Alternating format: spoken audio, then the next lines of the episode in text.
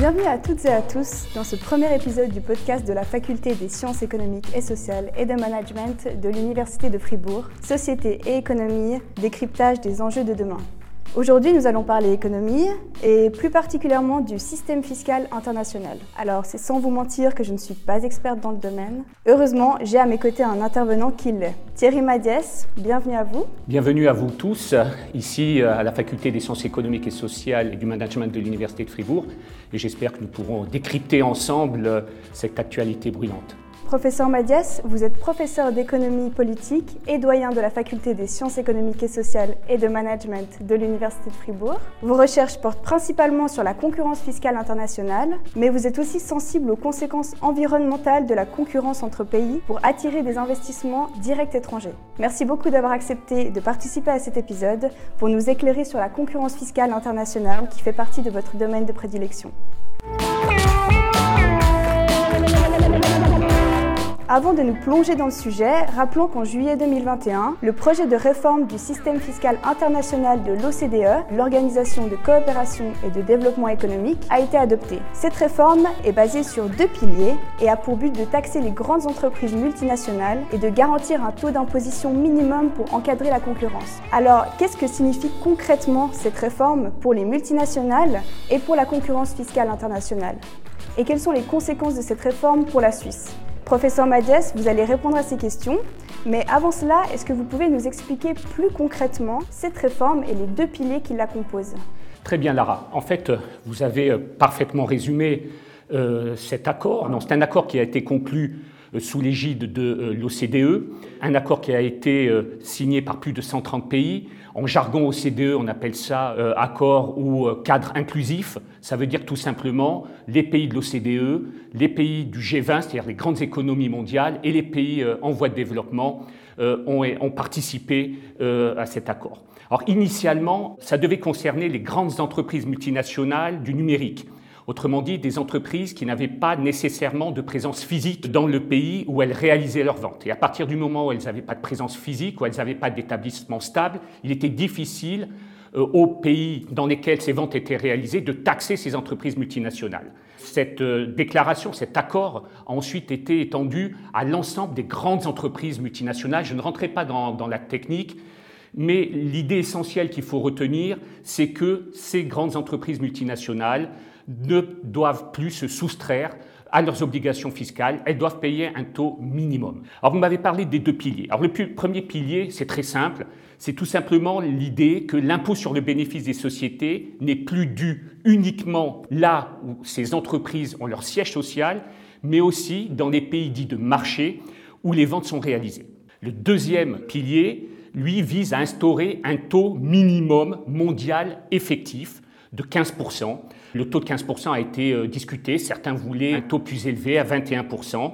Donc l'idée, c'est d'avoir un taux mondial minimal euh, sur les bénéfices des grandes entreprises multinationales. Alors ça veut dire quoi concrètement ce taux minimal mondial? Ça veut dire tout simplement que si une multinationale est taxée à moins de 15%, par exemple dans un pays étranger où elle a une filiale, alors le pays de résidence de cette entreprise multinationale pourra imposer le bénéfice réalisé à l'étranger de façon à compenser cet écart de taux. Alors, on a parlé d'accord historique. Euh, ah oui, c'est un accord euh, historique, mais en même temps, il se situe vraiment dans la continuité des travaux de l'OCDE depuis 2013, euh, travaux de l'OCDE qui ont pour objet de lutter contre ce qu'on appelle la planification ou l'optimisation fiscale agressive des entreprises multinationales et à réduire l'évasion fiscale. Et notamment, il y a un, programme qui est très connu depuis 2013, qui a conduit à 15 actions euh, en 2015. C'est le fameux programme BEPS, qui est l'acronyme anglais de érosion, des bases imposables et euh, transfert de bénéfices. Donc l'idée, c'est vraiment de lutter contre cette euh, planification, contre cette optimisation fiscale des multinationales et éviter au maximum l'évasion fiscale qui a évidemment des effets sur les recettes fiscales. Alors, vous parlez d'optimisation fiscale des multinationales. Euh, quelles sont les stratégies que les entreprises adoptent à ce niveau-là pour gérer ce genre de choses si on revient donc sur l'optimisation fiscale des entreprises multinationales, elles adoptent des stratégies qui sont plus ou moins sophistiquées. Mais le principe général est très simple. Le principe général, c'est on concentre les charges fiscalement déductibles dans les filiales où euh, les taux d'impôt sont élevés, de façon à déclarer le moins possible de bénéfices imposables. Et à contrario, on déclare les produits imposables le plus possible dans euh, les filiales où les taux d'impôt sont faibles. Et ça, ça permet au niveau global de l'entreprise multinationale de payer moins d'impôts. C'est le principe général. Est-ce qu'on a une idée des pertes fiscales pour les États? Ça dépend euh, où on se situe. Si on prend des organisations non gouvernementales, ou si on prend des travaux de plus en plus, il y a de plus en plus de travaux académiques. C'est intéressant. Je vais m'appuyer notamment sur une des études qui a été réalisée euh, par euh, l'OCDE. L'idée, alors c'est une fourchette, là encore, hein, il faut le prendre avec beaucoup euh, de précautions, mais la fourchette est la suivante. C'est une perte qui est comprise entre 4 et 10% des recettes fiscales nettes, notamment des euh, pays concernés par l'étude euh, de, l'OCDE. Alors évidemment avec des gagnants et des perdants. Donc c'est vraiment un ordre de grandeur qu'il faut garder en tête, avec des gagnants et des perdants. Si on prend par exemple les États-Unis, avant la réforme entreprise par l'administration Trump, on considère que les États-Unis perdaient, du fait de l'évasion fiscale et de l'optimisation fiscale des grandes entreprises multinationales, entre 20 et 40% de leurs recettes fiscales tiré de l'impôt sur les sociétés. L'ordre de grandeur est à peu près le même pour euh, un pays comme, euh, euh, comme la France. Alors, la France, les États-Unis, des pays plutôt riches. Qu'en est-il de la concurrence fiscale dans les pays moins avancés? Est-ce que ça existe? Ça existe, hein, ça, ça, existe.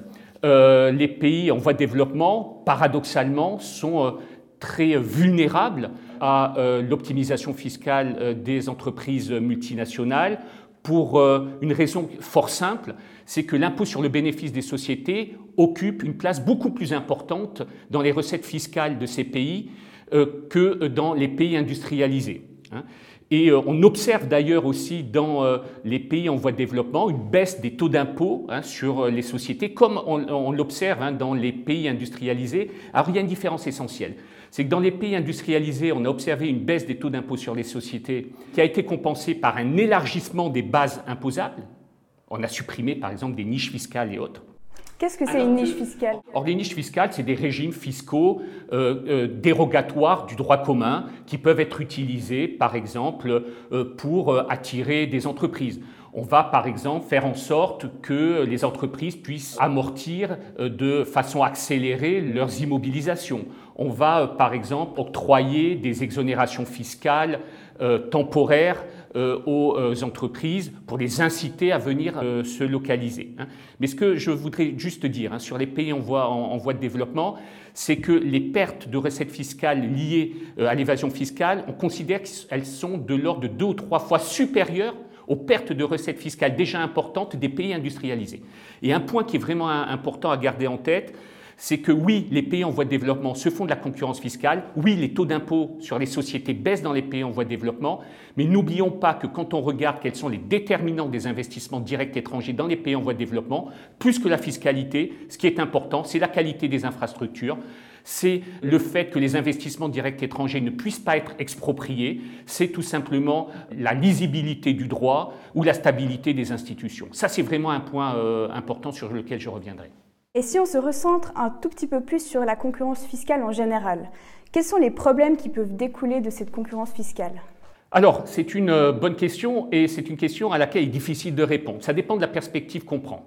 Euh, pour certains, la concurrence fiscale, euh, elle est nécessaire parce qu'elle permet de discipliner des gouvernements qui, par nature, seraient soit inefficaces, soit corrompus. C'est une première vision qu'on peut avoir de la concurrence, de la concurrence fiscale. C'est une approche qui est, euh, euh, finalement très proche de celle euh, du marché qui disciplinerait les, entreprises. Ça, c'est une première façon de, voir les choses. Il y a une deuxième façon de voir les choses qui consiste à considérer que la concurrence fiscale, c'est un jeu non coopératif entre États et qu'elle conduit naturellement à une course au moins disant fiscal qui va euh, finalement grever les recettes fiscales et dégrader la qualité des services publics. Donc vous voyez deux opinions qui sont différentes. La première, c'est sa discipline, finalement, les gouvernements ou les collectivités publiques de façon générale. La deuxième, c'est la concurrence fiscale, finalement, elle conduit à du moins-disant fiscal elle réduit euh, les recettes fiscales et donc la capacité à financer des dépenses publiques, des dépenses d'infrastructures et autres. Et il y a aussi un point qui est euh, euh, important aussi quand on parle de concurrence fiscale, c'est que généralement la concurrence fiscale conduit à taxer moins les bases mobiles, par exemple le capital, et à reporter la charge fiscale sur les revenus les moins mobiles, essentiellement les individus, et essentiellement quelque part la classe moyenne. Et il y a des travaux qui ont été faits, ça je pense que c'est important pour euh, ceux qui nous écoutent, il y a des travaux qui ont été réalisés et qui montrent qu'effectivement, on observe une baisse très forte des taux d'impôt sur le bénéfice des sociétés dans le monde sur les 20 ou 30 dernières années, et parallèlement, on observe une augmentation du taux moyen effectif portant sur les revenus de la classe moyenne. Et ça, c'est un problème, notamment pour les démocraties. Donc finalement, les individus eux-mêmes sont impactés par cette concurrence fiscale Oui, les individus euh, sont euh, impactés par la concurrence fiscale. Ils le sont directement, c'est-à-dire que si vous prenez par exemple euh, des individus qui sont des footballeurs professionnels, qui sont des top inventeurs, des gens qui sont très qualifiés des cadres à haut potentiel, on s'aperçoit qu'effectivement, leur choix de localisation euh, est euh, dicté aussi par euh, des considérations fiscales. Mais indirectement, comme vous le soulignez, c'est juste, les individus qui sont immobiles sont impactés aussi par la concurrence fiscale, tout simplement parce qu'une partie de la, de la fiscalité sur les sociétés, quand elle baisse, est supportée en définitive par les revenus les moins mobiles, c'est-à-dire finalement les travailleurs les moins qualifiés ou de euh, la classe moyenne. Alors, tout ce que vous expliquez là est très concret, mais est-ce qu'on a des chiffres? Et comment est-ce qu'on peut clairement euh, affirmer tous ces propos? Est-ce qu'on peut mesurer cette concurrence fiscale internationale? On peut la mesurer euh, finalement de façon relativement simple. La première des choses, c'est que pour qu'il y ait de la concurrence fiscale, il faut que les bases imposables, que ce soit le capital ou les revenus, soient sensibles au taux d'impôt. Et donc, on calcule ce que les économistes appellent des élasticités ou des semi-élasticités, c'est-à-dire des indicateurs de, euh, sensibilité des investissements directs étrangers ou des individus euh, aux écarts de fiscalité entre pays. Par exemple, euh, on sait qu'une augmentation de 1 point de pourcentage du taux d'impôt sur les bénéfices des sociétés, en moyenne, fait baisser dans un pays les investissements directs entrants de 3%. Donc vous voyez que c'est relativement important. Hein. Donc ça, euh, c'est un point qu'il faut euh, soulever. Deuxièmement, ce qu'on observe, les économistes estiment ce qu'on appelle des fonctions de réaction fiscale. C'est-à-dire quoi? C'est-à-dire qu'on essaie de voir comment un pays réagit en termes de taux euh, d'impôt, par exemple, sur les sociétés, quand les pays voisins ont modifié le leur. C'est-à-dire si on observe que les pays voisins ont en moyenne baissé, par exemple, d'un point de pourcentage leur taux d'impôt sur les sociétés, comment le pays en question va-t-il réagir? Et par exemple, dans les pays de l'OCDE, ce qu'on observe, euh, c'est que euh, en moyenne, quand le, taux d'impôt sur les sociétés baisse d'un point de pourcentage dans les pays voisins, ben, un pays donné va baisser le, sien de 0,7 points de pourcentage. Donc là aussi, la réaction est, euh, significative. C'est ce qu'on appelle en anglais du tax mimicking, c'est du mimétisme fiscal. Et d'ailleurs, ce qu'on observe, c'est que la concurrence fiscale, elle conduit rarement à de la différenciation. Elle conduit plutôt à faire ce que les autres font. C'est-à-dire quand les autres augmentent leur taux, vous voyez, c'est ce que nous disent ces fonctions de réaction fiscale, ben moi je vais augmenter mon taux. Quand ils les baissent, je les baisse et l'effet significatif. Donc vous voyez, mobilité, des investissements directs étrangers, ils sont sensibles au taux euh, d'impôt sur les sociétés et effet mimétique, c'est-à-dire que les gouvernements regardent ce que font les autres. C'est la combinaison de ces deux éléments qui nous permettent d'affirmer que la concurrence fiscale opère dans les pays industrialisés, mais aussi dans les pays en voie de développement. Alors forcément, c'est une thématique qui est très complexe, mais peut-être qu'on peut revenir maintenant sur euh, cette réforme en fait du système euh, fiscal international. Est-ce que vous pensez qu'on peut parler de justice fiscale? Parce qu'on voit qu'il y a plein d'influences qui viennent des individus, des pays voisins. Est-ce que c'est une façon de, rendre cette concurrence un peu cadrée? Alors, c'est un peu compliqué, parce que la notion de justice sociale, elle veut euh, quelque part tout dire et, rien dire. Si on se situe du point de vue, je préfère parler d'équité, d'équité horizontale, il me semble normal que des entreprises multinationales soient taxées et euh, finalement à des taux effectifs qui ne soient pas trop éloignés euh, des taux effectifs d'imposition auxquels sont soumis des entreprises nationales qui, elles, ne peuvent pas finalement échapper à leurs obligations fiscales en jouant sur les incohérences des systèmes fiscaux nationaux et les euh, failles du droit fiscal international. Donc finalement, avoir un taux minimum, je pense que c'est une bonne chose finalement en termes d'équité entre entreprises, celles qui ont des filiales à l'étranger, celles qui sont, ont une base purement nationale. Ensuite, en termes de j'allais dire, d'équité verticale et de redistribution, c'est beaucoup plus euh, compliqué euh, quelque part. Parce que comme vous le soulignez, on part d'impôt sur les sociétés. Alors si le taux est à 15%, on prend par exemple le cas de la Suisse, si le taux d'impôt sur les sociétés euh, est à 15%, normalement, par exemple dans le cas de la Suisse, l'effet sera moins important que si le taux d'impôt minimum était fixé à 21%. Pourquoi ça? Ben, Tout simplement parce que quand on prend le cas de la Suisse, on va dire que le taux moyen hein, au niveau des cantons se situe autour euh, de, 15%. Euh, un taux qui serait euh, plus élevé, évidemment, aurait un effet sans doute plus néfaste sur la compétitivité de la Suisse. Mais juste, si vous me permettez de revenir sur le lien entre impôt sur les sociétés et aussi individus, gardez en tête aussi que l'impôt sur les sociétés, il est payé par les entreprises, je l'ai déjà dit, euh, elles sont redevables de l'impôt sur les sociétés, mais euh, les ménages, c'est-à-dire les individus, peuvent être finalement les contribuables finaux, final de cet impôt euh, sur les, sociétés, puisque l'impôt sur les sociétés peut être répercuté sur les individus. Par exemple, on s'aperçoit que s'il y a une augmentation du taux d'impôt sur les sociétés, par exemple, on part de 15% et on a une augmentation du taux d'impôt sur les sociétés. Ce qui peut se passer, et on l'observe, c'est que les entreprises vont répercuter ça sous une forme de salaire, les salaires vont être plus faibles ou vont progresser euh, moins rapidement. Ce qui fait que les individus, finalement, vont euh, supporter une partie de l'impôt sur euh, les sociétés indirectement. On estime que plus de la moitié de l'impôt sur les sociétés est supporté, hein, c'est ce que nous disent les études académiques, en définitive par les salariés. Par contre, quand on baisse les taux d'impôt sur les sociétés, on s'aperçoit que quelque part, euh, on pourrait se dire, ben, ah, donc les salariés indirectement vont en profiter. Si on augmente, finalement, ils le supportent. Donc si on les baisse, ils devraient au contraire en profiter. Et ça, malheureusement, c'est parce qu'on observe, il n'y a pas de symétrie entre les hausses et les baisses de taux d'impôt sur les sociétés et les effets sur les revenus euh, des salariés euh, et autres donc des effets directs ou indirects sur les individus. Mais est-ce que cette réforme au niveau national, si on parle ici de la Suisse, est-ce que c'est un risque pour la Suisse de perdre sa compétitivité en termes de place économique et financière? Alors, euh, disons que euh, le premier pilier hein, de la réforme hein, que j'ai mentionné, il concerne très peu d'entreprises euh, en Suisse. Le deuxième pilier concerne environ 200 entreprises, donc il ne faut pas surestimer, évidemment, même si ce sont des entreprises de grande taille, le nombre d'entreprises euh, concernées.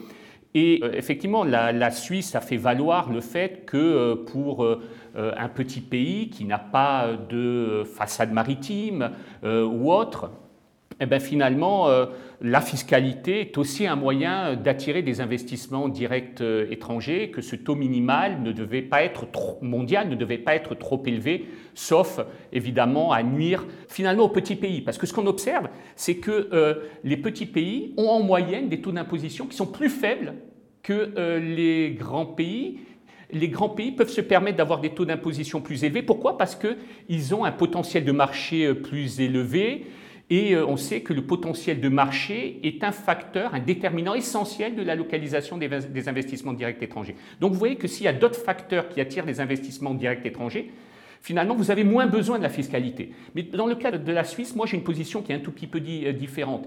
Oui, euh, augmenter un, taux d'imposition minimum trop élevé largement supérieur à 15% pourrait nuire évidemment à la compétitivité de, la Suisse, mais en même temps, la Suisse a une main-d'œuvre euh, qualifiée, la Suisse a euh, des institutions qui sont euh, stables, et ça c'est très important, notamment pour la localisation des investissements directs étrangers. Ça, on l'oublie un, peu trop. D'ailleurs, la qualité des infrastructures diminue la sensibilité des investissements directs étrangers à la fiscalité. Parce qu'avoir de bonnes infrastructures publiques, de transport, de télécommunications, ça attire les investissements directs étrangers, ça rend la concurrence fiscale moins forte. Voilà. Donc la Suisse n'est pas prête de perdre finalement sa place compétitive Je ne le crois pas parce que c'est un pays qui est résilient, qui sait s'adapter. Euh, mais en même temps, attention, ce qui fait la force euh, de la Suisse du point de vue des investissements étrangers, c'est euh, la stabilité du système juridique et fiscal. Or, vous savez qu'en matière de réforme des entreprises, il y a eu des incertitudes et donc, ça, c'est plutôt euh, euh, un, effet euh, négatif. Plus que les taux d'imposition, ce qui est important, c'est qu'il y ait une lisibilité en matière juridique, une lisibilité en matière fiscale, et c'est là-dessus que la Suisse doit faire attention, eu égard aux réformes qui ont été entreprises et qui ont soulevé en Suisse des, des débats importants. Qu'est-ce qu'on doit retenir finalement de cette réforme, de la concurrence fiscale internationale, de la position de la Suisse dans tout ça? Alors, de façon très simple, je reviendrai sur ce que j'ai dit quelque part euh, ici. C'est-à-dire qu'on a beaucoup parlé de concurrence fiscale, on a beaucoup parlé de l'impact de la fiscalité euh, euh, sur les décisions des entreprises multinationales, de se localiser dans un pays plutôt qu'ailleurs. sur la localisation éventuellement des, des individus qualifiés ou autres. Mais ce que je veux dire encore et répéter ici, c'est que ce qui est important, euh, c'est avant tout la qualité de la formation et notamment euh, ce système d'apprentissage. Il faut vraiment continuer à le défendre c'est un facteur important euh, d'implantation. Un pays comme la France, par exemple, est un pays où la fiscalité est réputée élevée, mais en même temps, c'est un pays aussi où on reconnaît que la qualité de la main-d'œuvre est, de, de bonne, est, importante, et donc qu'elle permet de compenser quelque part des charges sociales et un coût du travail plus élevé qu'ailleurs. Donc gardons en tête que la fiscalité est importante, mais la qualité des infrastructures est importante. D'ailleurs, les individus, quand ils se déplacent de canton, d'un canton à l'autre, ils prennent en compte effectivement la fiscalité, mais aussi le service rendu. N'oublions pas que derrière la fiscalité, il y a un service rendu. Et c'est ça qui est, euh, qui, est, qui est, important. Et dernier point, évidemment, en termes d'équité, il est tout à fait euh, euh, normal et c'est la force de ce programme lancé par, par l'OCDE de faire en sorte que les grandes entreprises multinationales payent leur dû. Hein, elles doivent payer leur dû parce que, tout simplement, jusqu'à présent, notamment, elles développent des schémas d'optimisation euh, fiscale euh, qui leur permettent de réduire euh, leurs obligations fiscales. Professeur Madiès, merci beaucoup d'avoir participé à ce premier épisode et de nous avoir apporté toutes ces informations. Merci, j'espère que finalement j'ai été compréhensible. À bientôt. Lara, merci d'être venue. Merci à tous. On se retrouve prochainement pour un nouvel épisode de Société et économie, décryptage des enjeux de demain avec un nouveau thème et un nouvel intervenant ou une nouvelle intervenante. Abonnez-vous au podcast pour ne louper aucun épisode et aussi donnez vos retours. N'hésitez pas à le faire sur les réseaux sociaux. À bientôt!